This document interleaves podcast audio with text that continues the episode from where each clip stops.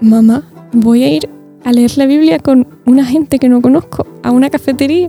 Mi madre, ¿qué vas ahí a dónde? Pero eso es una secta, no sé qué. No, vi un cartel y el cartel era de lecturas bíblicas para gente muy rara.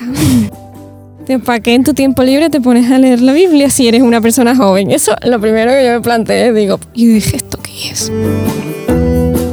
Me hace plantearme si la persona que ha querido escribir la Biblia para que la religión siga y todo el mundo aprenda de Dios mediante Jesús, ha sentido la necesidad de embellecer las cosas para que las personas crean que era algo sobrehumano, que a lo mejor era un poco fantasía.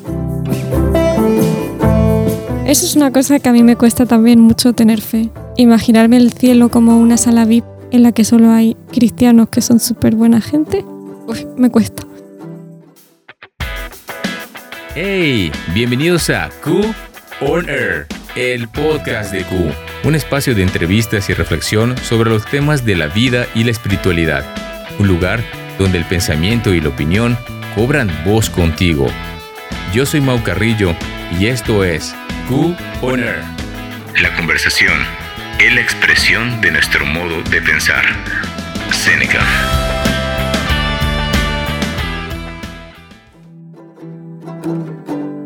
Muy buenas a todos chicos, estamos aquí en un nuevo episodio de Q On Air, el podcast de Q Cristianos Universitarios aquí en Madrid.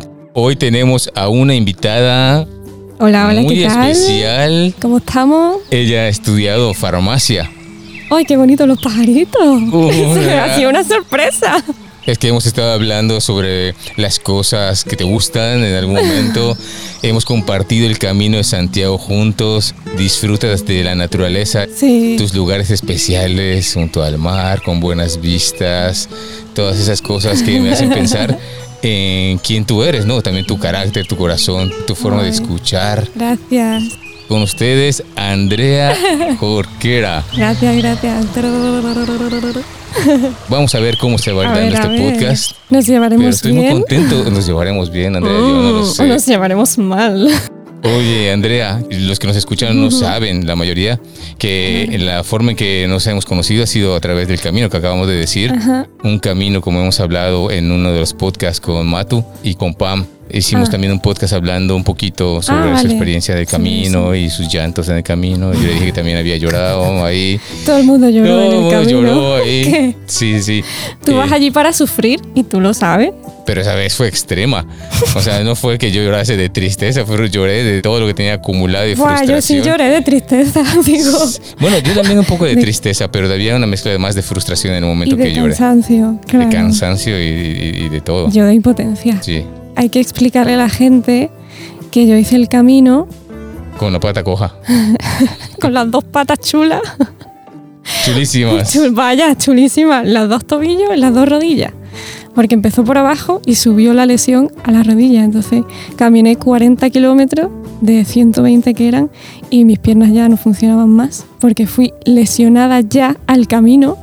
Empecé a andar, me lesioné más, ya no pude continuar. O sea, mi camino es más espiritual que de deporte. Sí, O sea, la- pienso que yo hice el camino espiritual, porque obviamente físico tampoco lo pude hacer, no lo pude acabar. claro, como dices tú, de espiritual Claro. porque tuviste muchos retos. Madre Y mía. fue algo que tuviste que trabajar con tu frustración, Claro. ver a los demás caminando y mientras eh, tú tenías no que aguantarte. caminar. Y bueno, pues te tocó ayudar de esa forma también. Sí, además todo el día sola esperando. Yo cogía un autobús de una ciudad a ot- bueno, de un pueblo a otro, llegaba al pueblo, me pegaba ahí cinco horas esperando que llegasen el resto de compañeros, sola con mi impotencia de no puedo caminar, no puedo seguir el camino. Pero tuviste, Pero seguramente que- tuviste experiencias chulas, ¿no? O claro, conociste claro, gente o claro, porque esos momentos que no te esperas que se salen de lo planeado a veces traen sorpresas bastante totalmente. Yo hubo un día, me parece que era el pueblo de antes de Arzúa, estaba comiendo yo solita en la, en la barra del bar mi pedazo de tortilla de patata Ay, qué rico. y de repente se sentó a mi lado un hombre, pero o sea, adulto, rollo, no teníamos nada en común. Él era de una parte de España, él era un hombre mayor, yo una niña joven y estaba igual de mal que yo. Nos miramos y como la mala cara que teníamos, ya sabíamos que estábamos se leyeron, lesionados. Se leyeron. Sí, empezamos a contarnos las anécdotas. Ay, a mí me duele esto, a mí me duele tal, no sé qué. Digo, joder, estoy igual que un hombre de 50 años. ¿eh? Pues ese es el camino, ¿no? Que atraviesas todo lo que las diferencias y al final conoces a las personas tal como son, Sí. sin tanta división, sin tantos Claro. muros. Te conecta con personas que no vas a ver nunca más en tu vida, probablemente. Pero aún así, el camino te enseña a aprender algo de, de todas esas personas. Sí. No sé. Y como hemos hablado otras veces, no tengáis miedo, chicos, porque quienes no habéis hecho el camino, a, pesar de todo, siempre se queda uno con la sensación de haber aprendido Uf, y de haber ves. crecido de alguna forma, sobre todo si, si vas en grupo también. Claro. Tú, por ejemplo, ¿qué sentías cuando me veías así que yo no podía? Yo sentía, "Buah, esa chica, ah, tanto que hablaba, que voy a hacer el camino, que voy a caminar un montón, que no sé qué sé cuánto, que no sé qué yo hago ejercicio, que no sé qué. Mira, mira, mira, ¿de qué hablas? Que no, Yo en ese momento no hacía ejercicio. no, no es cierto, no es cierto. No, no, yo cuando, cuando vi eso me daba pena desde la primera caída, pero bueno, Ay. la primera en caer, pero ya está, ¿qué más va a pasar?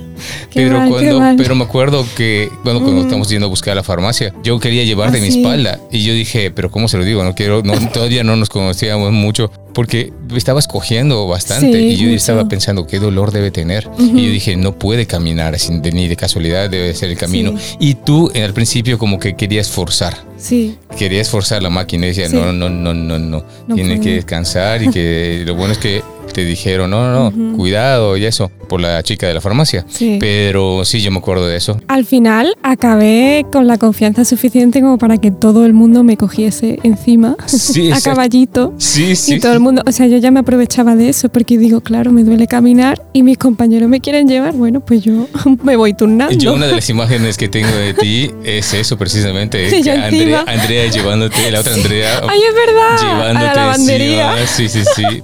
Antes de seguirnos enrollando, porque me parece interesante hablar de todo esto, pero hemos dicho que estudiaste farmacia. Sí. Grado medio en farmacia y para farmacia. Ajá. ¿Y cómo es que te, te llamó la atención farmacia? ¿Por qué te lanzaste por ese lado? Un tema muy interesante del que hablar, porque todo el mundo me lo pregunta esperando que yo diga, me encanta la farmacia, la farmacia es mi vocación, quiero ser farmacéutica desde que tenía tres años, y la verdad es que no. A mí me gusta mi trabajo, me encanta, pero yo escogí farmacia porque lo primero que pillé que yo pensaba que se me iba a dar bien y que iba a ser un buen trabajo decente. O sea, e- es como que siento que todo el mundo tiene la necesidad de que se tiene que dedicar a su vocación y tienes que tener una vocación y tienes que luchar contra viento y marea por, o sea, no sé, me parece como que eso no funciona en todo el mundo. A mí, por ejemplo, siento que no tengo ninguna vocación una más arriba de otra. Entonces, yo eh, cuando tenía la edad de preguntarme qué quiero hacer con mi vida, no sentía que había una única respuesta para ello. Entonces me costó mucho decidirme de qué hacer. Sí, no, no es fácil, sobre todo cuando te lo empiezas a cuestionar, es algo que hemos también hablado. No es fácil decidir, a veces cuando uno tiene que tomar esa decisión, todavía está empezando a No te conocerse. conoces lo suficiente. O sea, por ejemplo, yo pienso que tengo muchísimos hobbies. Mm. Que si me tuviese que dedicar a una única cosa, me volvería loca. Empecé farmacia, ya te digo, diciendo, bueno, esto va a ser una mera transacción para, bueno, encontrar trabajo, porque es un campo en el que, lo primero, hay muy buenas condiciones, que no en todos los trabajos hay buenas condiciones. Y yo, por lo menos, siento que en farmacia hay un buen convenio, que está más o menos regulado, los farmacéuticos te tratan bien, no, no sé, hay trabajos en los que, Son por ejemplo, no te dan vacaciones, no tienes un salario mínimo. Horarios No terribles. o- claro. Bueno, te toca, en alguna ocasión te toca... Guardias. Guardias. Mm, mm, no, ya casi no hay farmacias que tienen guardias. Entonces yo escogí esa dedicación pensando en este tipo de cosas, pensando en que no me voy a matar por una vocación que no tengo, voy a buscar algo que sea práctico, cómodo. Más allá de eso, yo puedo crecer como persona hacia donde yo quiera, con mis hobbies y con mi... Sé que suena súper feo, ¿eh? Porque siempre el, el discurso es encuentra tu vocación y exprímela. Y si te tienen que esclavizar, bueno, es que es tu vocación. Pues yo no funciona así. y aparte de eso lo disfruto, porque a mí me gusta mucho la rama sanitaria. Desde pequeña siempre me ha gustado. Y siento que ayudar a los demás me encanta. Tú disfrutas de lo que haces. Disfruto de lo que hago y disfruto de la farmacia y podría disfrutar de 50.000 profesiones más, porque siento que no tengo una única vocación. Y al final es más tu actitud en el trabajo lo que te hace disfrutar del trabajo. Me contabas que haces fórmulas magistrales y eso suena como a Harry magia, Potter. como Harry Potter. Haces tus fórmulas ahí mágicas y Sí, polvos y pelos de rana calva y todas esas cosas. Bueno, en la farmacia, no en todas, pero yo tengo la gran suerte de que en la mía se hacen fórmulas magistrales, como muy bien has dicho tú. Y entonces yo voy rotando. Trabajo a veces en la farmacia y a veces trabajo en el laboratorio. Cuando estoy en la farmacia, el trabajo es básicamente atender al- a los pacientes que van allí, uno tras otro, y luego trabajo de oficina, porque al final una farmacia sigue siendo como cualquier otro tipo Sí, de cosas administrativas negocio. también, ¿no? Claro, cuestión de pedidos, stocks, luego como no está vendiendo. No, a mí me ¿Te gusta. gusta, te gusta? Ah, Me, encanta que todo esté ordenado. Ah, no, no, no, sí, sí, que esté ordenado, pero otra cosa es que tengas que estar atento. Siempre está siempre- desordenado, pero, o sea, estoy todo el rato matándome para que esté ordenado. Oye, ¿y ¿no has visto esos, esos robots que tienen, eh, Ah, que te acomodan todos los productos y que tú, cuando tú pero pides... a mí no me gusta eso porque cuando eh, tú te refieres a los robots que colocan la medicación en las cajoneras Ah, que exacta- exactamente, que tú, te- creo que te lo dan, sí, te lo dan. lo pides, me, me imagino, a través del sistema y Claro. después ese robot va a buscar un brazo Eso. que va a buscarlo y agarra el medicamento y te lo lleva, y te lo, da, te lo da. como si fuese el globo de la farmacia. que Exactamente. te lo deja ahí en la manita. Pero a mí me gusta saber dónde están los medicamentos puestos yo por si el robot se Sí, escacharra o sí, lo que porque sea. imagínate si no, porque hay miles de cosas. Claro, hay muchas cosas y aparte eh, tener tú el medicamento en las manos hace que te fijes, porque las personas te preguntan cosas muy específicas. O sea, a ti no te va la gente y te, te dice, dame un Aerius. A ti te dicen, dame una pastilla de la energía azul. O sea, yo eso que sé, Ah, como, claro. como sé cuál es, no soy adivina, Sí, no sí, tengo sí. rayos X. Ajá. Pero si tú tienes un Aerius en la mano y lo tienes que colocar en la cajonera, te fijas. Claro. Es súper importante fijarte en lo que pone en la caja, lo que porque la gente se inventa los nombres y al final tener Te el medicamento. los nombres. Sí, bueno, el otro día me pidieron una cosa que, porque es básico, pero me dijeron, niña, dame un ibuprofeno. Y digo, ¿qué? digo, un ibuprofeno. Hijo, un ibuprofeno. Digo, como acaba en feno, creo que me está pidiendo un ibuprofeno. Le voy a dar eso. pero sí, sí. Me imagino que tendrás unos buenos anécdotas de la farmacia. Mira, me vino una vez uno y me dice, eh, ¿me das melatonina? Digo, solamente melatonina. La melatonina es para dormir, ¿no? Eh, la hormona que te provoca las ganas de dormir. Eh, está bastante bien porque no es fuerte como para provocarte adicción. O sea, la puedes dejar de tomar mm, sin ningún tipo de problema. Pero, o sea, este hombre, por ejemplo, era como muy raro. Lo primero es que estaba súper nervioso. Me dice, dame melatonina. Y le digo, melatonina sola, pura, o también quieres con valeriana, pasiflora, shalala, porque depende de la marca, hay diferentes tipos de formulaciones. Y hay personas que solo quieren melatonina o hay gente que quiere cosas más completas. Entonces yo siempre lo pregunto antes. Me dice, no, no, valeriana, pasiflora y esas cosas, no, como si fuese algo súper fuerte, ¿sabes? Como, como si no, Sí. te va a matar una valeriana, ¿sabes? Sí, sí. Digo, vale, vale, melatonina solamente. Me dice, ¿eso cuánto lleva? Le digo, los miligramos que lleva. Y se lo estoy vendiendo y me dice, a mí en verdad lo que me gusta son las benzo. Las benzo son las benzodiazepinas, que son rollo lormetazepam, la, la Las droga dura. Duro, duro, que Y te yo- bloquea, que te deja así todo. Claro, en- las pastillas de dormir. Sí, sí, sí, que, que los dan como relajantes musculares, ¿no? Claro, Que- pero que afecta el sistema nervioso. Pues el- eh, son hipnóticos Eso o relajantes. encanta, eso me encanta. Eso le encanta. O sea, me si se toma la melatonina no le va a hacer pero ni cosquillas. Pero, y, claro, y, y no quería tomarse una valeriana y me estaba diciendo que le diese un lormetazepam. Y yo, Este hombre, ¿qué le pasa? Y ahora coge y me dice, bueno, ¿tú me puedes decir cuál es la diferencia entre tomarme una benzo, una pastilla de esta hipnótica, y fumarme un porro? Y yo... No lo he probado ni me lo he preguntado nunca, no sé qué decirte, es que... Y claro, lo ignoré porque no sabía qué decirle. Lo ignoré y le dije, bueno, son 5.40. Pues Porque yo es- no, yo no sé tanto como para responder esa Claro, pregunta. claro. Pero habrá gente que, que va ahí y pregunta, oye, esto que tengo aquí, ¿qué es? ¿Me puedes ayudar? Oh, Sí, totalmente. Sí, ¿no? Sí, porque hay veces que los médicos no, no le explican todo muy bien. Sí, ajá, Le exactamente. faltan detallitos. Sí, y luego van ahí más tranquilamente con Claro. el farmacéutico. Claro, y se lo explica. Es, forma parte de tu labor como farmacéutico. O sea que tienes que conocer un montón de cosas de la piel y, y varias cosas, ¿no? No solamente Sí. tema de químicos y eh, principios activos y eso, sino también, También. eh, enfermedades o Sí, sí, yo síntomas. estudiaba anatomía. Bueno, de- en concreto, anatomofisiología y Wow. patología básicas. Entonces te metía anatomía, fisiología y patologías. Toda la misma asignatura. ¡Pum! O sea que sí, o sea. Pero, Pero sería un super libro porque para eso hay un montón de Imagínate. cosas. bueno, esa es la parte de la farmacia. Esa es la parte de la farmacia. Ahora vamos Ajá. a la parte que quiero preguntarte un poco más Mm, sobre el camino, porque Sí. es algo que, aunque se hable, es bueno seguir sabiendo eh, a partir de experiencias diversas, las experiencias del camino, o sea, lo que realmente para uno y otro es el camino de Santiago, ese peregrinaje.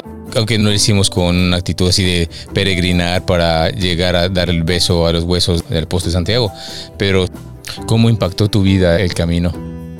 Uf, pues de primeras me planteó eh, valorar mi cuerpo y, ah, porque claro, me lesioné, entonces valorar que, lo que tenía cuando estaba sano.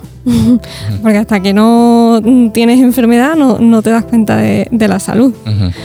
Me hizo darme cuenta de eso, agradecerlo y luego creo que la, la mejor manera de agradecerlo es llevando buenos hábitos de vida.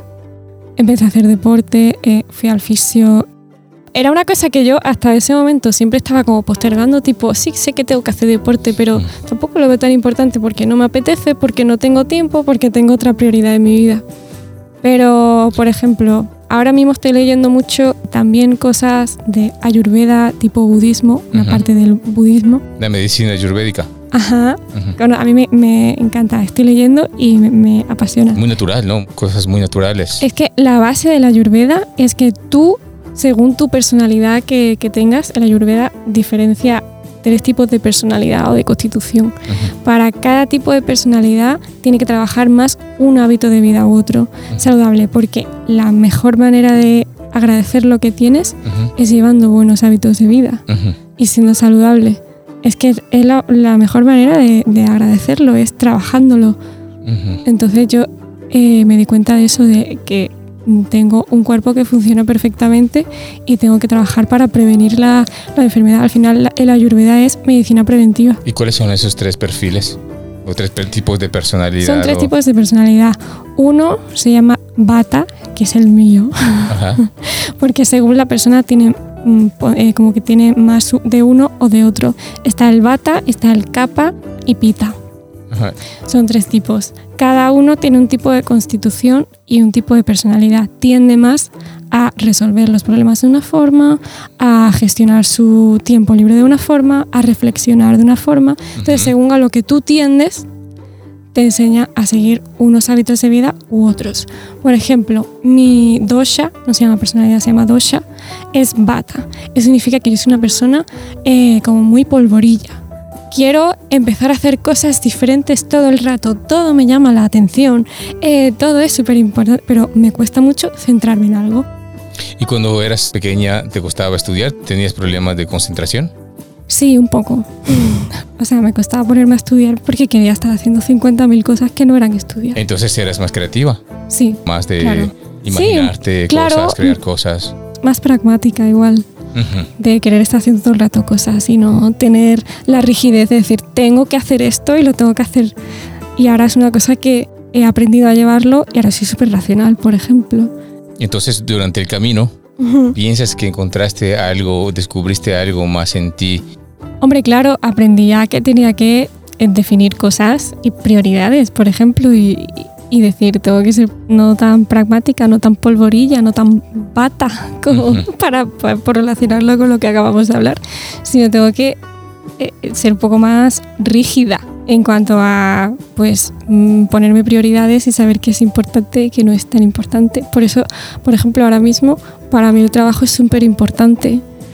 Cómo de importante es tú tener un deber, un objetivo, Mm. y porque siempre hablamos de derechos, derechos, derechos, derechos, pero cómo de importante es tener un deber. Yo siento que muchos jóvenes a día de hoy les falta un poquito eso de tener un deber y hay una cosa por encima de mí que tengo que cumplir. Tener obligaciones te da paz, a mí me da libertad.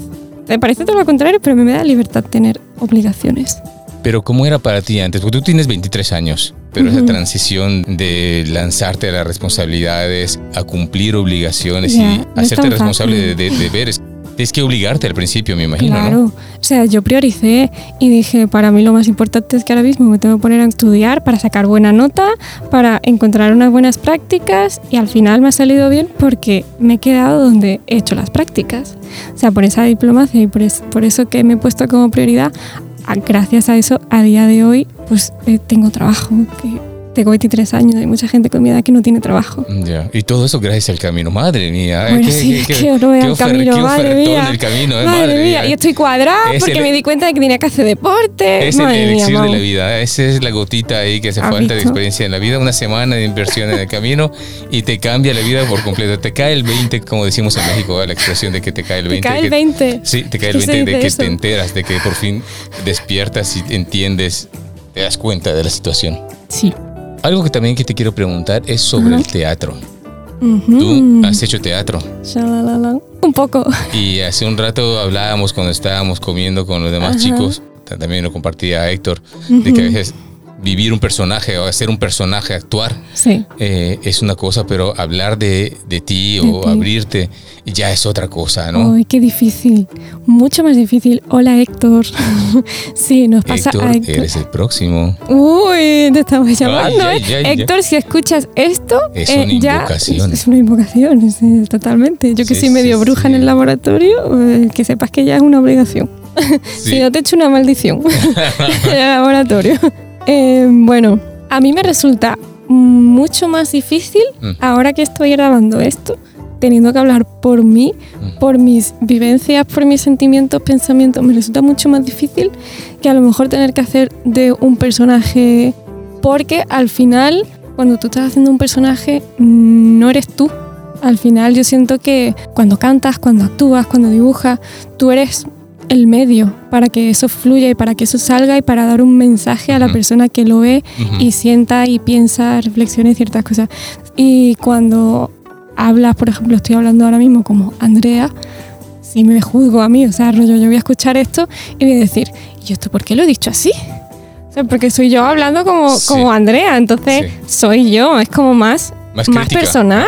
Sí, una autocrítica. Claro, una autocrítica, pero cuando estás haciendo de un personaje, a lo mejor piensas, ay, esto no lo he hecho muy exagerado, lo tendría que haber hecho más tal, pero, no nunca me voy a juzgar. Claro, no voy a juzgar a- a un personaje porque ya está escrito.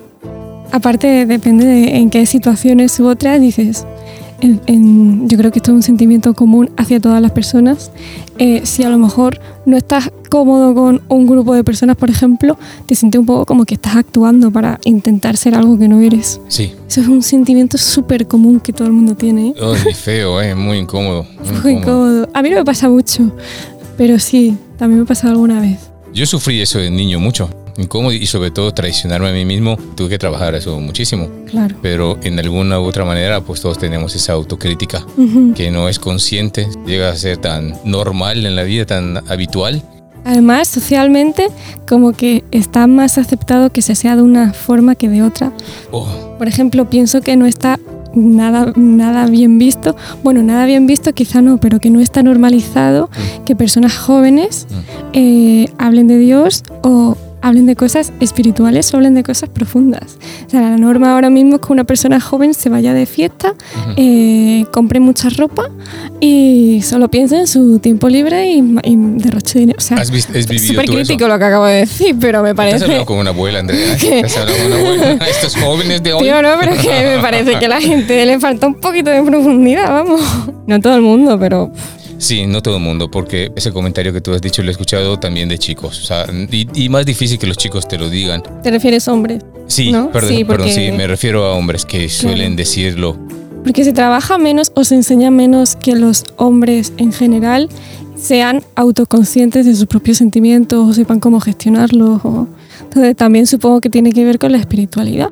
Por ejemplo, ¿tú sientes que para ti como hombre ha sido más difícil encontrar a Dios?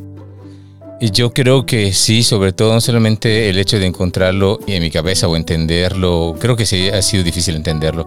Pero una cosa es entender, o sea, el plano, el plano mental, el plano lógico, el plano intelectual, y otra cosa es la experiencia de soltarte y depender y confiar y de verdad en tu corazón sentir Claro. tengo alguien que me cuide, tengo alguien Claro. más fuerte que yo, Es que eso, la más virilidad. poderoso que yo.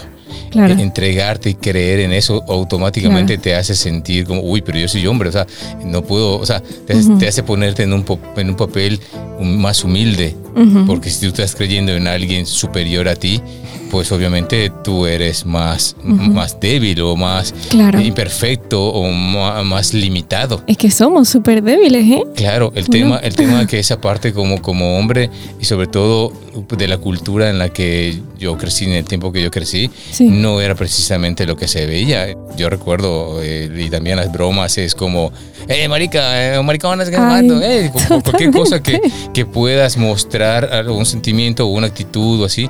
Y el tema es que te pierdes de Ujú. esas cosas. Pero en mi caso, una de las cosas que yo he disfrutado muchísimo de la espiritualidad Claro. es liberarme de todo eso y decir, pues a mí me importa muy poco lo que piense la gente en, en cuanto a mis sentimientos, en cuanto yo Ujú. expreso eh, lo que siento por la gente, lo que siento por los estudiantes, lo que siento Claro. por, por chicos y por chicas que les digo, les quiero y me abro y cuento mis Ujú. cosas. Ah, ya, o sea, ya... Ya rebasó esa parte, digo, Claro. considero que hay algo más valioso dentro de Sí. uno mismo y que liberarte de todas esas Totalmente. patrañas y todos esos rollos de tener Total. que dar la talla y mostrar una imagen. Ahora me siento más auténtico Claro. y me siento más, tú. libre y no quiero tienes ser que que en algún momento personaje. y no, exact- no tengo no tengo que ser ningún personaje Claro. nada más que vivir amado conocer más amado Claro. y en algún momento pues darme cuenta que también tengo mis, mis partes explosivas así medias Claro, bestias no y, nada. Y que Al final, si has crecido así, es normal que te pase. Pero No, sí nos pasa a todos tanto a los hombres como a las chicas de pronto también a tenemos muchas chicas. Es que es difícil, es difícil. No somos perfectos, No somos tenemos desde- y perfectos. además cuando estamos cansados, cuando estamos ya quemados o Pero que lo bonito es que dentro de esa debilidad que tú eres consciente de eso, Mm, sabes que tú no eres perfecto mm, y entiendo que también por tu fe sabes que hay algo superior que, Sí. que te, te va a cuidar y que va a estar ahí independientemente de todo y es lo que estábamos hablando de te has quitado de todas esas etiquetas, de todas esas patrañas ajá, y al final te has encontrado más a ti mismo. Mm. Da igual que, que hayas tenido que trabajar tus debilidades o hagas cosas de persona débil, como por ejemplo decir te quiero. Hay sí, personas que piensan que decir te quiero es débil. Me parece bonito, ¿no? Eso que has dicho de no tener que hacer un papel. ajá, sí. Pero, pero entonces tú has hecho papeles de teatro entonces, ¿no? He hecho, bueno, dos películas. No nada importante, la gente buscando en Google, no. no hagáis eso. He hecho con, con gente que está empezando en el cine. Yo creo que la que más disfruté haciendo fue la primera obra que hice y además hacía de protagonista. Ah. Y dije, nunca he hecho nada en este campo, me voy a meter a hacer una protagonista, además de ser una protagonista que a lo mejor en pantalla parecía dos horas. La película duraba dos horas 30 minutos, mm, la cámara estaba enfrente de mi cara dos horas. Ah, Era wow, de- cosa. No, porque llevaba el peso de toda la trama. Sí, Y es importante porque si tú no hacías el recorrido del personaje, no realmente la película no te iba a gustar porque era una película un poco un poco densa y me gustó mucho me gustó mucho hacerlo. Además tiene una trama muy chula mm, que te da mucho que, que reflexionar. La película trata de el año 2084 haciendo referencia al libro 1984 de George Orwell, ujú, que es una distopía ujú. pues en esta película pasa todo lo contrario. Es una utopía. Una utopía en la que se vive en Marte. Todo es perfecto. Las personas que viven en Marte, toda la sociedad es perfecta, todo el mundo se ayuda, todo el mundo es súper contento, eh, to- todo perfecto. Eh, en contraposición de la gente que se ha quedado en la Tierra, que no ha evolucionado para ser una sociedad perfecta. Entonces, esto es el contexto. Lo que pasa en la trama es que hay una muerte y mi personaje empieza a desconfiar de la utopía y de que todo va perfecto. Dice, esto no puede ser así. Yo no me creo que todo sea perfecto porque Ajá. creo que ha sido un asesinato. En una utopía no va a haber un asesinato. Ajá. Entonces es como tratar de, de ver cuáles son las lagunas que hay en esa utopía para ver si realmente todo es tan perfecto como parece. Ah, qué interesante, qué interesante. Yo tengo una pregunta. Lánzala, lánzala. Cha, cha, cha, cha, cha, cha. No, pero se supone que el último capítulo de la Biblia, a lo mejor no se dice capítulo, ¿cómo se dice? El último libro de la Biblia te Vale, refieres a Apocalipsis. Gracias. Eso. ¿Tú qué opinas? ¿Que es una distopía o una utopía? Creo que es el proceso para un mundo perfecto. Y lo que tiene que Pero pasar entonces ese mundo existe el perfecto. mundo perfecto. No es que exista ese mundo perfecto ya. Es muy buena pregunta, me parece muy importante porque el Apocalipsis toca muchísimas cosas simbólicas. Difícil de leer, ¿eh? Difícil de leer, pero son muchos simbolismos que tienen que ver con el cristianismo, obviamente, claro. con el cumplimiento final de todas las cosas del plan de Dios. Claro. Es la esperanza de un cristiano. Eso significa también ser cristiano, creer que eso puede llegar a suceder y hacer todo lo posible porque pase. Sí, la esperanza de un cristiano es o debe ser de que después de que muramos y de que afrontemos todo lo que tenemos que afrontar aquí, hay algo que se va a cumplir y que va a ser perfecto. Es algo que en el fondo anhelamos. Sí. Eh, así en la parte más íntima que queremos. Amor perfecto, paz, unidad, de- de todas esas cosas que anhelamos como seres humanos. Sí. Justicia, eso va a estar en ese mundo, pero tiene que pasar algo Claro. para que eso suceda. Estamos en ese proceso también, pero ese proceso ha comenzado con Cristo. Sí. Ese reino perfecto Ujú. ya se ha venido a instaurar con Cristo y ya ha venido a Ujú. hacerlo a través de la gente que le sigue. Ese es el llamado que tenemos, no a Ujú. vivirlo como algo imaginario nada más, Ujú. sino como una verdad a la cual nosotros apuntamos y aunque vivamos en Claro. medio de este mundo imperfecto, con guerras, con injusticias, con niños Claro. muriendo de hambre, con todas las cosas que podemos ver, nosotros confiamos en algo y tenemos un gozo puesto en eso. Vamos aportando en eso. Para que vaya mejor. ¿Para no, qué? porque yo ¿Para siento que No en la historia dejarlo. de la humanidad cada vez va mejor la cosa, ¿no? Parece. Porque hay gente que piensa que no, ¿eh?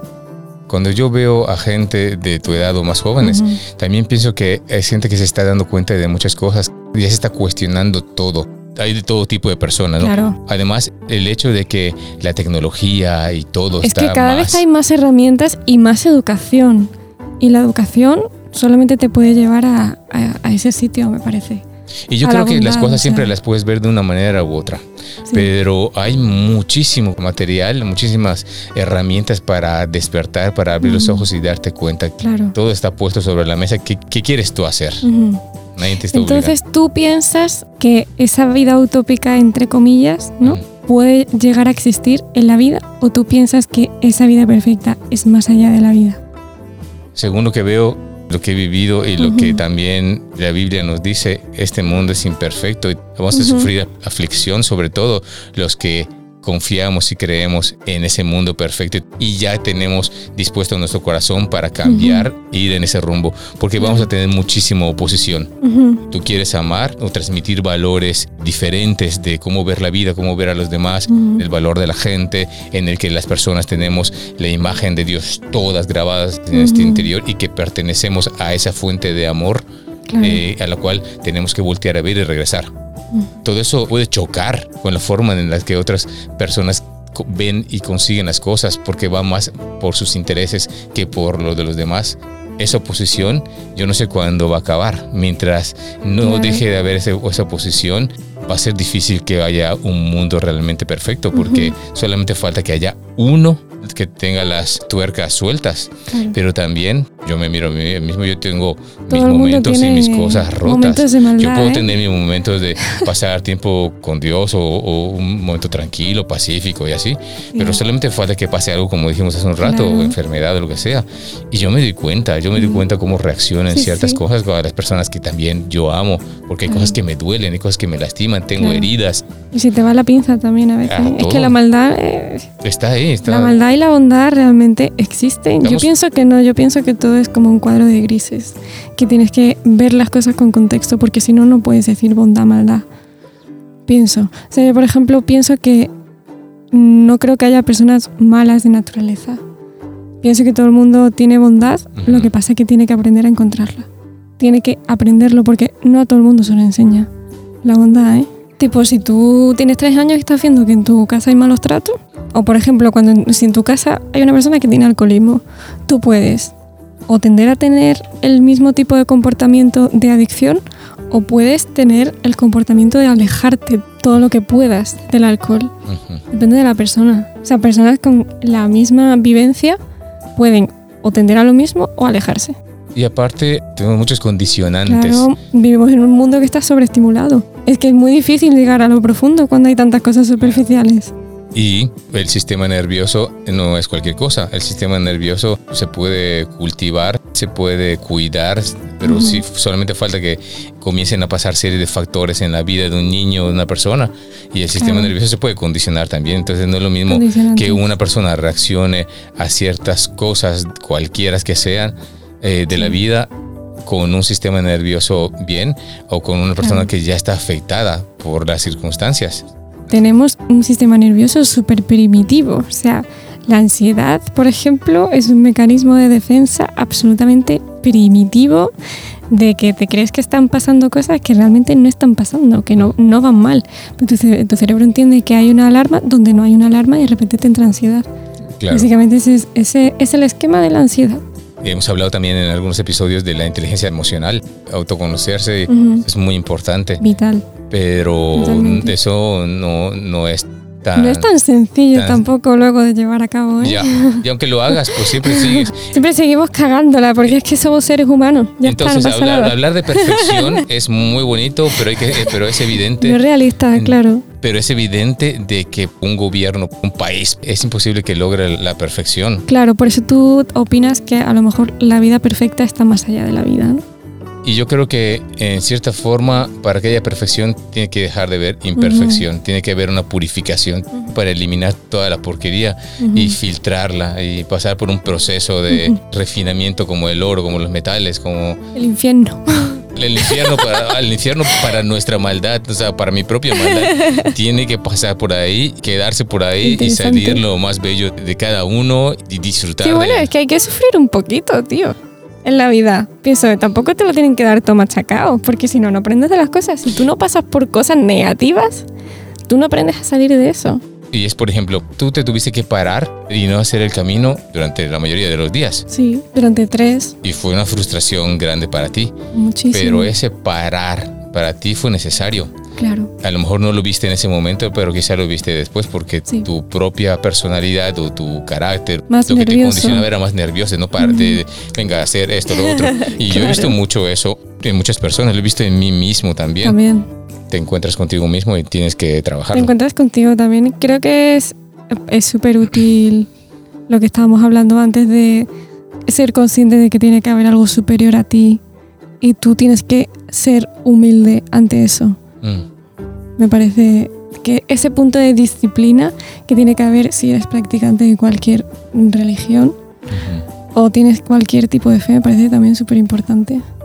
Pero hay una cosa que no te he contado. Cuéntala, cuéntala.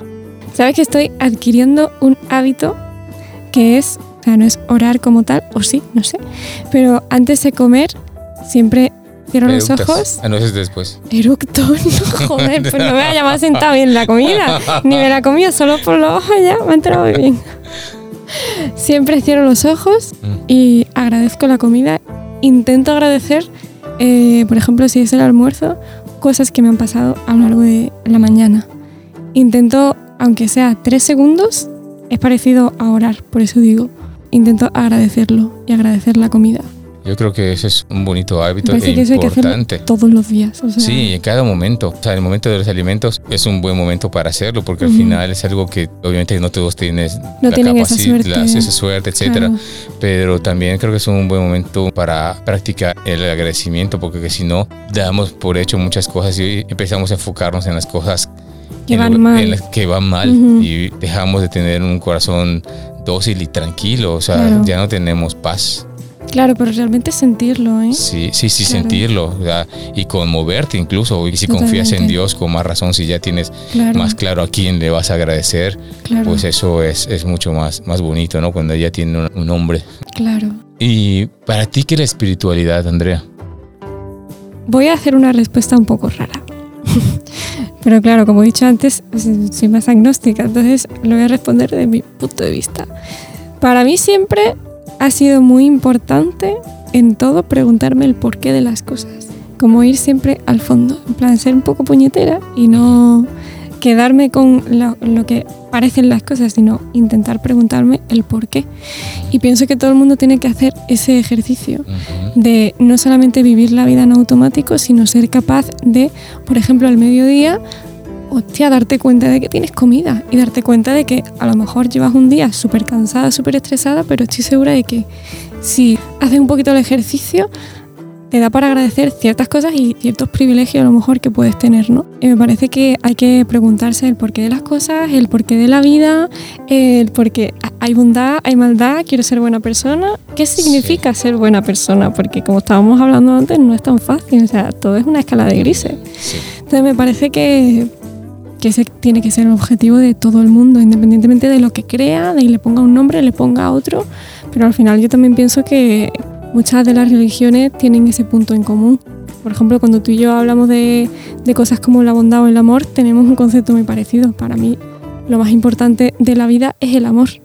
Y es lo que tendría que, que tener todo el mundo en común, ¿no? El amor y ser subjetivo. Entonces, para mí la espiritualidad es ser un poco puñetero, preguntarte el porqué de las cosas, el por qué estoy haciendo las cosas así. ¿Podría hacerlo de otra manera? ¿Podría hacerlo mejor? ¿Cómo podría ayudar a los demás?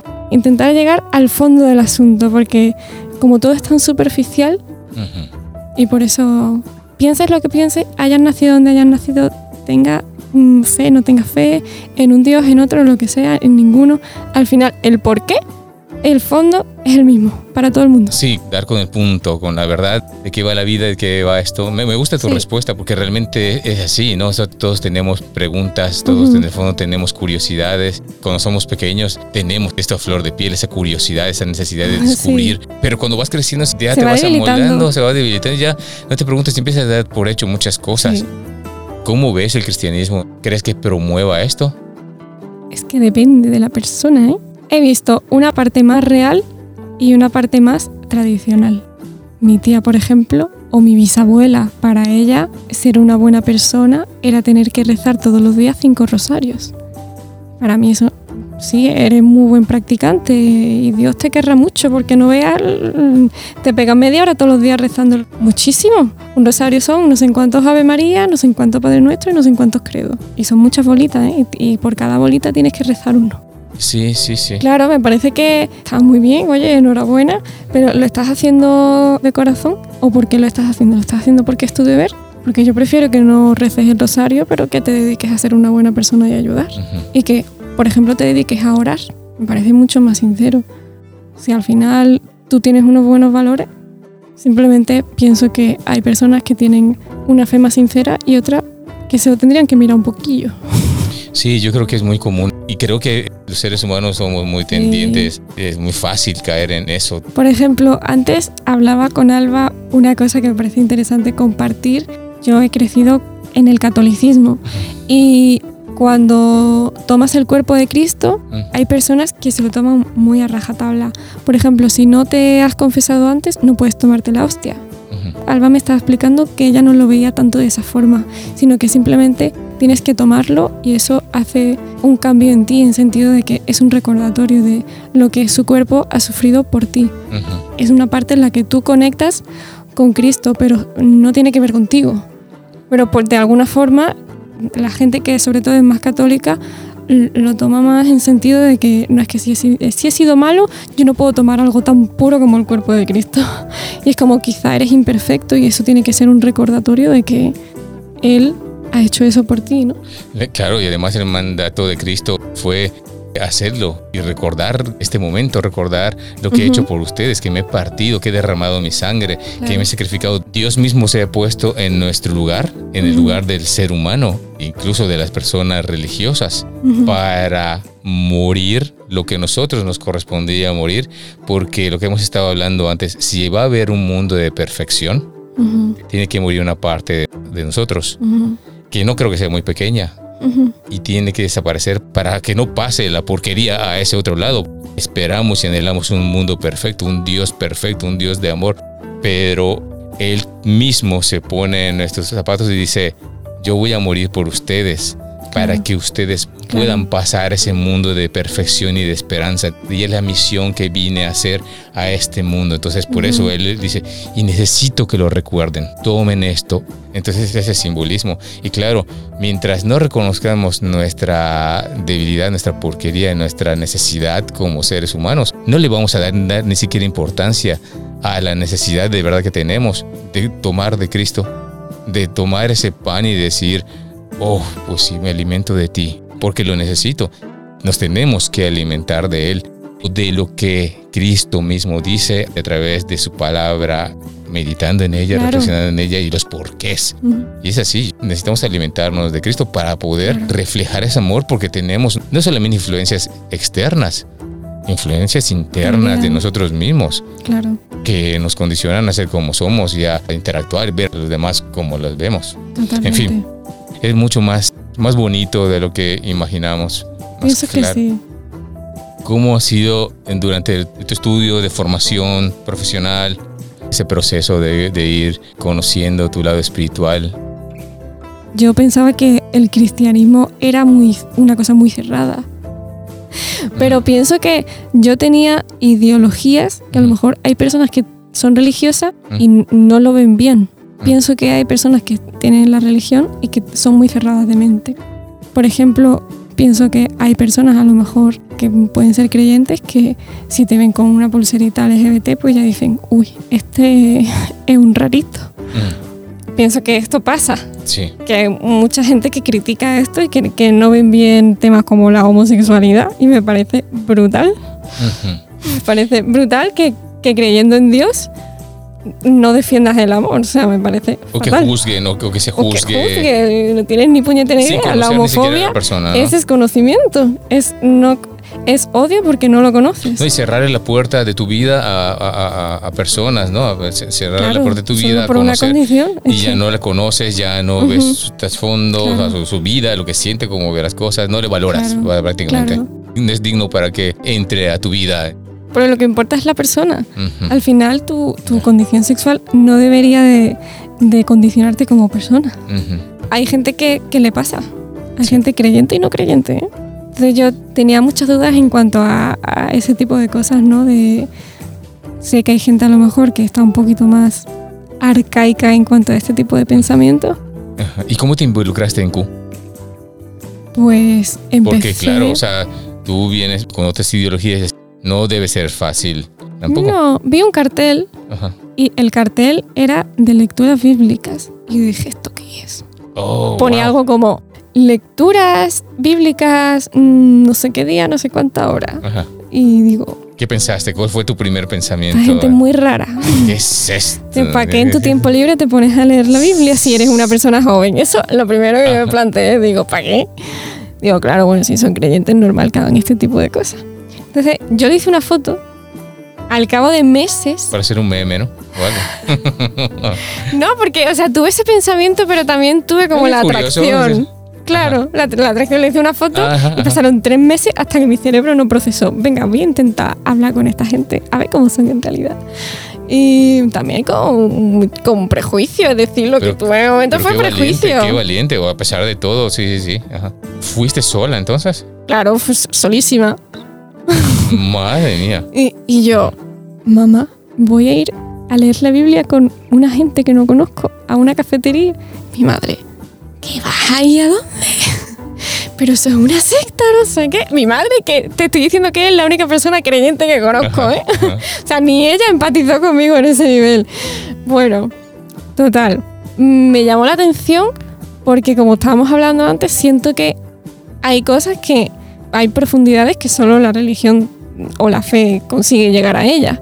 Y yo soy una persona muy profunda, muy reflexiva, muy espiritual. Y siento que si, si no es por medio de esas cosas, no puedo llegar a planteármelas o reflexionarlas. O me gusta, me gusta leer un libro de repente de Ayurveda y me gusta de repente quedar con mis amigos de Cuba y leer la Biblia. Ujú. Vas cogiendo el tesoro de cada cosa, ¿no? Sí, sí. Y para mí, nadie tiene la verdad absoluta, por eso pienso que mi conclusión es un poco como que, es- que, que soy agnóstica en sentido de no tengo ni idea de quién tiene la razón, pero pienso y siento que al final todo el mundo la tiene y que todo al final, de lo que están hablando todos, es un poco lo mismo. Porque el fondo es el mismo, o sea, el, el porqué final es amor. Para mí esa es, la vida es eso. Y sentía que tenía, tenía esa necesidad como de acercarme a, a gente que espiritualmente fuese tan profunda como yo. Y me planté un día y me puse ahí a leer la Biblia con Carlos, con Macy. ¿Qué sentiste al principio cuando empezaste a leerla? Pues yo estaba todo el rato haciendo preguntas. Ajá. Este ¿Y te nombre chino? tiene... Oh, está chino, ya ves, chino mandarín, totalmente, vamos. Claro. Es complicado leer la Biblia, ¿eh? Si no tienes una persona que te enseñe, es complicado. Es mejor tener a alguien de confianza y alguien que sepa Sí. para poder... Yo estaba todo el rato haciendo preguntas, pero me gustó bastante.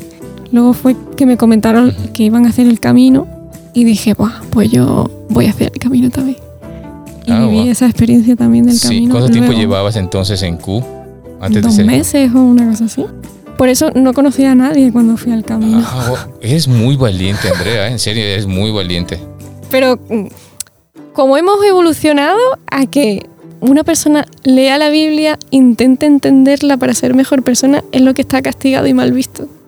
¿Sabes Parece una cosa? brutal. No, pero sabes una cosa, yo puedo entender una parte también, porque desgraciadamente no hay, Es que, más no hay fácil, que- ¿no? no hay que indagar mucho Ujú. para ver la historia de la iglesia y las Sí. cosas que ha hecho. Ha y hecho la- mal, la ha sí. hecho, la- no solamente en la institución y, y todo esto, sino que muchas personas podemos hablar de Dios, imponer cosas y tener unas actitudes que no tienen nada que ver con el corazón de Totalmente. Dios, de Cristo, lo que Y muestra que ha- Cristo. ha pasado durante muchos Eh, y años. encima, y encima decir, no, es que yo así soy.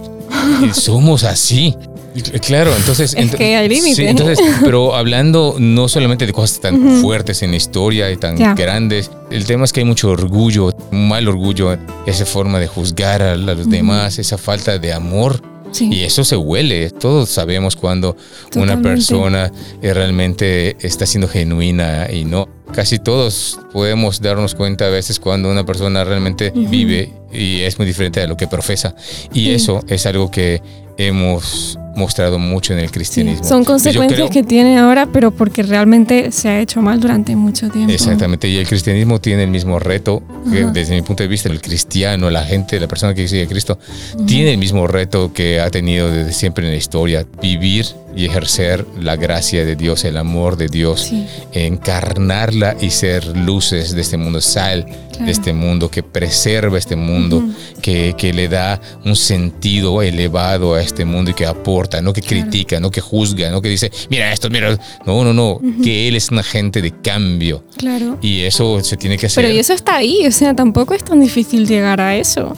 Lo que pasa es que no todo el mundo se pone a, Pero uno también a es- mirarlo. Solo te tienes que poner a mirarlo Sí, para te- darte cuenta de que sí, está. tienes que darte cuenta de eso, pero también tienes que, como decíamos hace un rato, hacerlo con tus capacidades normales de siempre, con, con tu persona que has conocido siempre, que has sido siempre, o entregándote a Dios y Sí, tratando de ser más humilde. humilde. y dejar que Claro. Él entonces vaya generando las cosas, porque si no, es, si no lo hacemos así, Ajá. es vivir un- y forzar un Sí. personaje. Va a haber un momento que vamos a explotar, pero cuando es Claro. diferente, cuando nos arrojamos a Dios, cuando Él Claro. va cambiando, Él va creando tesoro en nosotros y belleza en nosotros para que pueda ser de forma natural. Va debilitando lo que no es y va fortaleciendo lo que... Y tienes que tener tu propio camino, pienso, porque al final tienes que buscar a Dios de forma libre. Por ejemplo, tipo que la Inquisición quemase todos los libros, Mm. qué poco reflejo de, de, de ellos se supone. Porque tú leyendo todos los libros del mundo y todas las opiniones del mundo, y en esa diversidad, pienso tú encuentras a Dios, porque Dios es más que todo eso. Mm. Entonces, no te hace falta quemar los libros, no te hace falta que la gente sea menos sabia. Al contrario, Dios es la verdad, entonces tú lo vas a encontrar, te leas el libro que te dé la gana. Oye, eh, con relación a eso de la verdad, y que hace un momento comentabas, ¿no? De que tú consideras que Dios y la forma de ver a Dios y la espiritualidad es- Sí, lo ves a través de todo. ¿Qué piensas sobre esta forma en la que Cristo mismo ujú, se llama, se nombra, se presenta sí, como la verdad? Dice, yo soy el camino, soy la Ujú. verdad, soy la vida. Y no lo Ujú. dice solamente en esa frase. claro, camino, lo verdad, dice, vida. y de hecho si quieres conocer a Dios, yo soy le dice a sus apóstoles, es que dicen, oye, pero queremos ver a Dios, pues que he estado contigo tantos tiempo y no Claro, para mí, eh, evidentemente, como no soy practicante como tal, eh, ni creyente como tal, para mí yo me he puesto a leer la Biblia y no tengo ese nivel de fe de decir, esto para mí es la verdad absoluta, Ujú. es lo único en lo que creo. Y Mm. me gusta mucho leer de, de Mm. diferentes religiones Mm. y al final no hay ninguna que me ate, sino que me gusta leer la variedad que hay. Pero sigues cuestionándote otras. Claro, lo o sea, cuestiono y al final no sé si se llama Jesús, si se llama Dios o si tal. Claro. Pero para mí sé que hay algo superior, pero yo no sé cuál es la verdad. O sea, no puedes decir, bueno, es por el budismo. Tengo es claro esto, que es aquí". esta Claro, persona es esto, y es- sigo esto al 100%.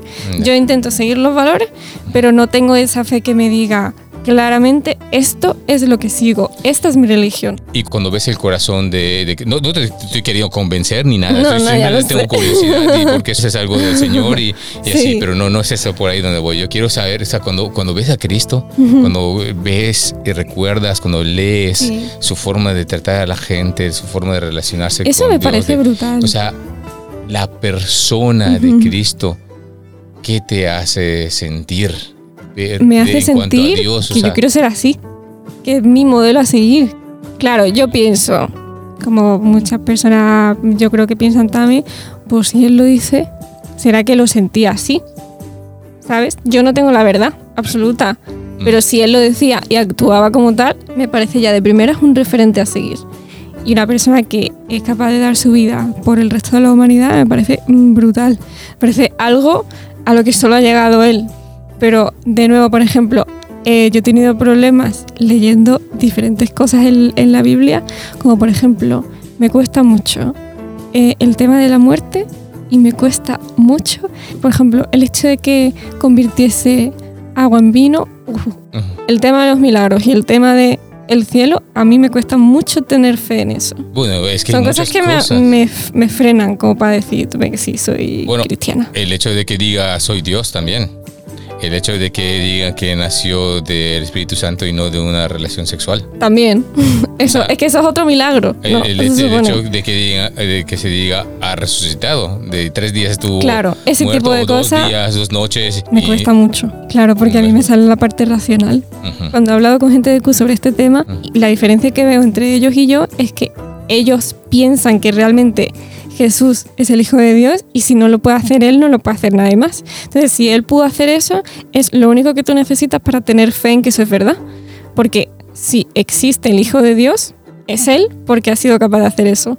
Pero a mí me cuesta pensarlo. A mí, de hecho, no hace falta que Jesús hiciese milagro. Solo con ver que era una buena persona y que hizo lo que hizo, no me hace Sí, falta que perfecto. resucite. O sea, a mí no me hace falta que Jesús resucite. Sé que esto es muy polémico, pero a mí no me hace falta que convierta el agua en vino. A mí me parecía que era un tío que era la leche. Hablando de forma súper cotidiana, perdón, ¿eh? Sí, sí. Pero no necesito que haya algo tan fantasioso. Para mí ya ese tío es un tío que yo, yo quiero ser así. Pero yo como te- esa persona. En ese sentido, me imagino que muchas personas también lo pensarán, pero yo, le- yo te reto, o te invito más que un reto. O bueno, si quieres sentirte retada, venga, decirte, que cuestiones más, bueno, investigar por qué tuvo que hacerlo del vino, por qué necesariamente tuvo que hacer eso. Porque todo eso, todo lo que hizo Jesús tiene muchísimo que ver con algo más de trasfondo y algo que tenía mucho más sentido que simplemente hacer un acto milagroso para mostrar su poder. Ujú. Habían muchas cosas muy bonitas también. O por ejemplo, también me cuesta mucho el hecho de que ayudase a, por ejemplo, a un ciego que no ve, de repente ve. Uf, eso me cuesta a mí la vida, ¿eh? Sí, Me cuesta mucho tener fe en esas cosas. ya, porque, no- Porque no, es fácil. pienso que hay una parte en la que hay una persona que no ve y de repente Jesús hace que vea. Sí, y cobra la repente ve. vista y de pronto ve y, y tú te quedas, pero ¿cómo puede ser? Porque una persona que Claro. recibe la vista pero nunca ha visto, pues cómo va a poder calcular las distancias y todo, porque tiene que, su cerebro tiene que Ujú. adaptarse a eso como un niño, aprender a ver, También. reconocer los colores, las También, formas y todo también. eso. Entonces yo también me lo he preguntado Y todo me, eso. me hace plantearme si la persona que ha, ha querido escribir la Biblia para que la religión siga y todo el mundo aprenda de Dios mediante Jesús, ha sentido la necesidad de embellecer las cosas para que las personas crean que era algo sobrehumano. Ujú. No sé si me estoy explicando. Sí, sí, sí. Que a lo mejor era un poco fantasy.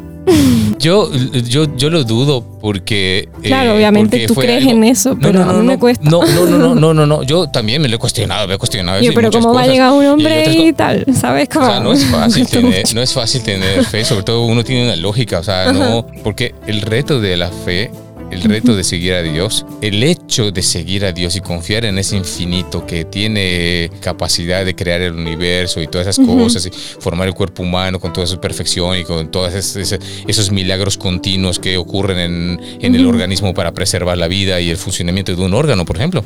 Sí. son, son cosas que no, que no, no caben en nuestra Claro, lógica y más cuando ya No se caben. salen, cuando ya se salen de nuestra forma de ver las cosas. Sí. Entonces a mí me ha hecho mucha falta para poder entender un poco de filosofía y cuestionarme y pensar, bueno, esto es lo que yo conozco, pero ¿qué tal si hay otra cosa más? Hay otra forma diferente a lo que Claro. yo conozco, porque resulta que si incluso si tú eres de una cultura o de una educación, cuando tú vayas a otro lado te va a chocar lo que tú veas Claro. o algo, algo normal para esa cultura, no algo, no me estoy refiriendo a algo extraordinario o sobrenatural, pero en cierta forma lo sobrenatural para nosotros es sobrenatural porque no está en la naturaleza de nuestra lógica. Entonces, ¿quién soy yo para decir, es que este mundo es lo que hay así tal cual y ya está, no, no hay nada Ya. más? Entonces, para mí, tengo que ser humilde también en ese sentido y decir, bueno, sí, realmente Claro, me pensar que cuesta hay algo creer superior. esto, Ya. me cuesta creer esto, realmente me cuesta esto, esto, esto y esto.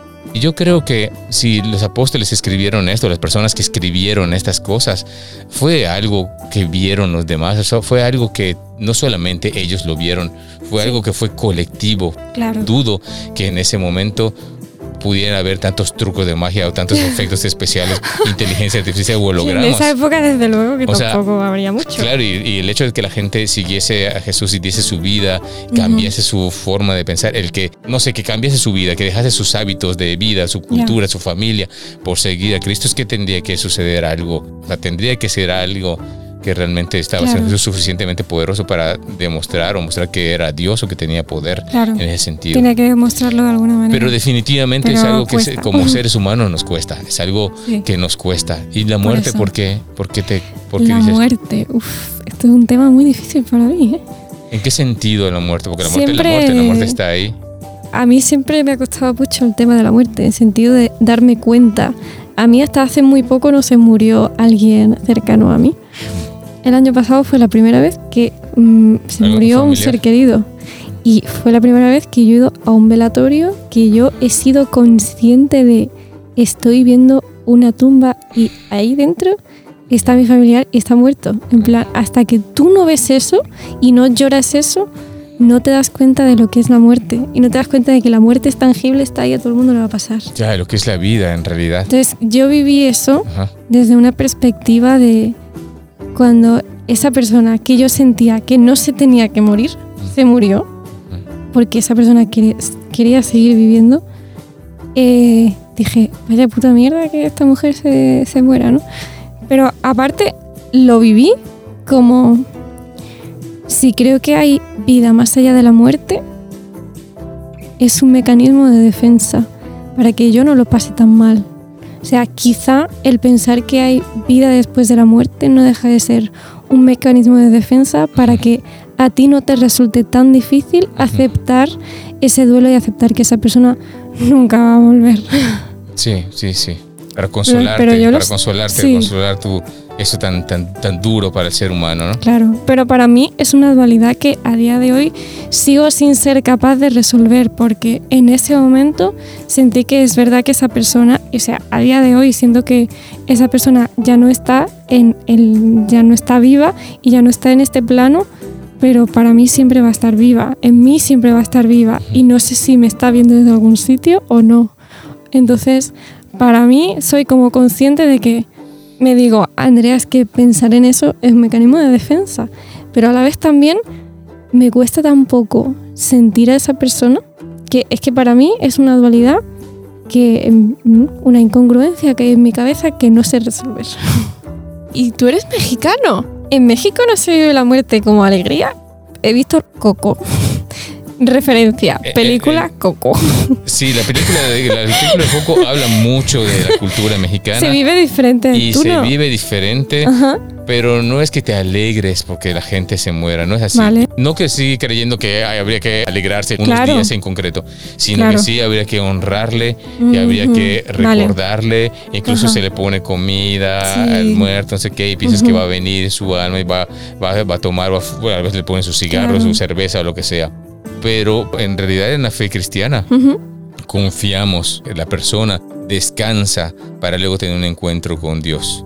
Luego hay un juicio, bueno, que la humanidad pasaremos por el filtro de Dios, de Cristo, y entonces pasaremos por ahí. Porque viene es- ese mundo de perfección. Para que pasemos por el mundo de fe- de perfección, tenemos que pasar por ahí. La Biblia habla como el juicio del día de la ira de Dios. Sí, Pero para mí yo lo interpreto como el juicio de un amor. No va a dejar pasar lo que está torcido, lo que está mal. Entonces, si nos identificamos con lo que está mal, no sé si pasaremos, Ujú. dice la Biblia que no, pero si nos identificamos con Dios, con el amor y cultivamos eso, entonces Claro. sí que pasaremos. Entonces Jesús es el camino, es la verdad, es, Es la la vida, vida. en ese sentido, porque hay muchísimas religiones y muchísimas ideologías. Pero ese es el camino que Cristo vino a representar, Claro. que vino al mundo para que eso se esparza a las demás religiones, mentalidades y todo, que conozcan la verdad para que puedan tener la oportunidad de encontrarse con Dios y que tengan esa misma esperanza de vida eterna. No solamente de volver a Dios, sino disfrutar esa vida y continuar y pasar por ello, ¿no? Claro, Pero eso es una cosa que a mí me cuesta también mucho tener fe. Tipo, imaginarme el cielo como una sala VIP en la que solo hay cristianos que son súper buena gente. Uy, me cuesta. Porque por ese filtro, según lo que tú acabas de decir, una persona que no es cristiana practicante no pasaría. Y lo que estábamos hablando antes, ¿realmente todos los cristianos practicantes pasarían por ese filtro? yo creo que... Y solo ellos. Yo creo que es muy difícil saber, y lo hemos hablado en otro Claro, podcast, obviamente no es muy somos difícil Dios. saber quién Claro. que se considera cristiano y que lleva mucho Ujú. tiempo y se sabe la Biblia de pe a pa, o Ujú. incluso, incluso tiene do- doctorados, eh, Ujú. seminarios de teología y cosas así, va a estar o no va a estar, porque eso depende de Dios, del corazón, porque puede ser más de cabeza que más de corazón, corazón, puede ser claro. más así, y puede ser que haya una persona que Sí. esté buscando la verdad y que por razones, circunstancias de su vida no pueda. Verlo, pero su corazón anhele la verdad, anhele vivir, anhele la justicia, tenga sed de Claro. justicia, sed Claro. de verdad. El Señor lo va a reconocer. Él es Dios, no, no nosotros. Sí, sí, no es nuestro juicio. Entonces, el ser perdonados, el que tú seas perdonada, el que yo sea perdonado, tiene que ver con la fe que tengamos, no en nosotros, sino en Cristo. Nadie se lo merece. Esa es la gracia de Dios. Esa es la verdad. Ese es el verdadero amor. El tema es que si Jesús vino y demuestra ser Dios, tenemos que tomar una decisión. O sea, a mí me perdonaría Dios, por ejemplo, ¿tú opinas? Que yo sea terca y digo, "Pf, es que yo esto no sé si me lo creo. Yo creo en ese sentido que una cosa es que digas, Ujú. me cuesta creerlo, me Sí. cuesta creerlo, me gustaría creerlo, me, Me cuesta. gustaría creerlo, Me- ¿eh? me- me- Pero- Y hay cosas que me gustan de tu carácter, de cómo eres, creo en el amor, creo que eres un Ujú. Dios así, creo en Jesucristo, pero me está costando. Sí. Yo creo que eso es una cosa que Dios valoraría, porque todos tenemos nuestro proceso. Ya. Todos tenemos Cada un proceso en la vida para querer y para Ujú. vivir, para depender de Dios. Yo también lo creo. Pero a mí me ha pasado que yo pasé por malos momentos. Hubo un momento en el que era más pequeña. Dios era como... Era mi mejor amigo. Para mí Dios era mi vida, prácticamente. Estaba pasando por malos ratos y simplemente dije, esto no me lo puedo estar haciendo Dios, por lo tanto no creo que exista. Me peleé con la idea y me salió la parte racional, ¿no? Y de repente esa gracia que se te viene dada se me fue a tomar por saco. Sí. Me peleé con la idea de que dije, pues si me estás haciendo pasar por esto, como no me des señales de que, de que tú estás conmigo, no voy a creer más en ti. Y yo eso lo he orado y, se, y, o sea, he tenido esa conversación, esa pelea, la he tenido.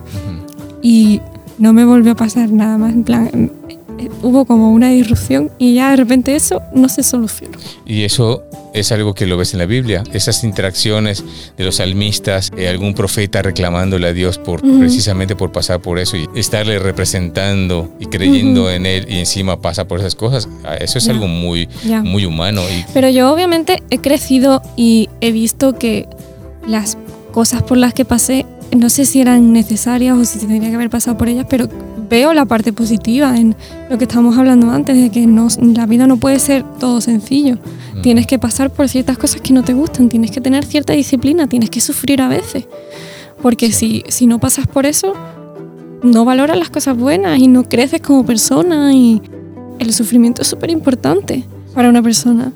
Sí, pues no sé si. Me quedaría cinco horas más hablando contigo, ¿verdad? Nos quedaríamos aquí. Vamos a tomarnos una cerveza. Vamos a tomarnos una cerveza y continuamos otra vez y en este. parte.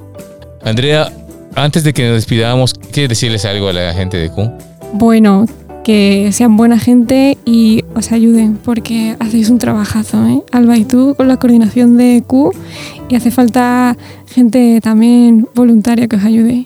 Eso no lo había pensado, eh, pero sí realmente hace falta. Venga, chicos, ayudad. no soy cristiano, pero venga, ayudar. Necesitamos, necesitamos refuerzos. Claro, importante. Sí. Y nada, y que valoren vuestro trabajo, que me parece súper bonito y, y, gracias por hacerlo posible. No, estoy súper agradecida por haber encontrado Q. ¿eh? Y nosotros de encontrar gente como tú que también quiere estar con nosotros independientemente de todo, o sea, que, que se aviente, gente valiente, como tú que me voy a ver. Que, sí, sí, que se arriesga y que... Solo he encontrado cosas que han sumado y que me han hecho evolucionar y crecer como persona. Chócala, Andrea. Y en serio, gracias por estar aquí. Adiós chicos, gracias por escucharnos, por la paciencia, por el cariño y... Y a pasarlo bien en Cuba. A pasarlo bien en Cuba. Bueno, y en el resto de España, porque esto lo escucha toda España. Sí, exactamente. Uf, madre mía, me acabo de dar cuenta yo de esto. No, y además este podcast no solamente se escucha en España. Ah, ¿no? Cuando yo veo el alcance que tiene, de pronto veo países que yo ni siquiera yo había escuchado, lugares... Tipo, países que no sabía que existían. ¿Qué es eso? O sea, lugares, para pronunciarlo. Pues invito a toda esa gente que se pregunten qué es Q y que le den una oportunidad. Porque solo trae cosas bonitas. Y también quienes se pregunten quién es Jesús, sumarse a esta experiencia que tenemos nosotros de un caminar en esta vida, acercándonos cada vez a lo que queremos descubrir como verdad y experimentar de Dios. Claro. Como dice el camino, verdad y vida. Así es. Hasta luego. Hasta luego, chicos. Gracias. Gracias. Chao. que si no cortamos, nos quedamos aquí. Ay, no, es que no quería. Estás escuchando. Estás escuchando. Q on Air, el podcast de Q. Ha sido muy guay, ¿eh? Me ha gustado mucho. Entonces, para mí la espiritualidad es ser un poco puñetero, preguntarte el porqué de las cosas el por qué estoy haciendo las cosas así. ¿Podría hacerlo de otra manera? ¿Podría hacerlo mejor? ¿Cómo podría ayudar a los demás? Eso significa también ser cristiano, creer que eso puede llegar a suceder y hacer todo lo posible porque pase. Y una persona que es capaz de dar su vida por el resto de la humanidad me parece brutal. Me parece algo a lo que solo ha llegado él. Creo que es súper útil ser consciente de que tiene que haber algo superior y ser humilde ante eso.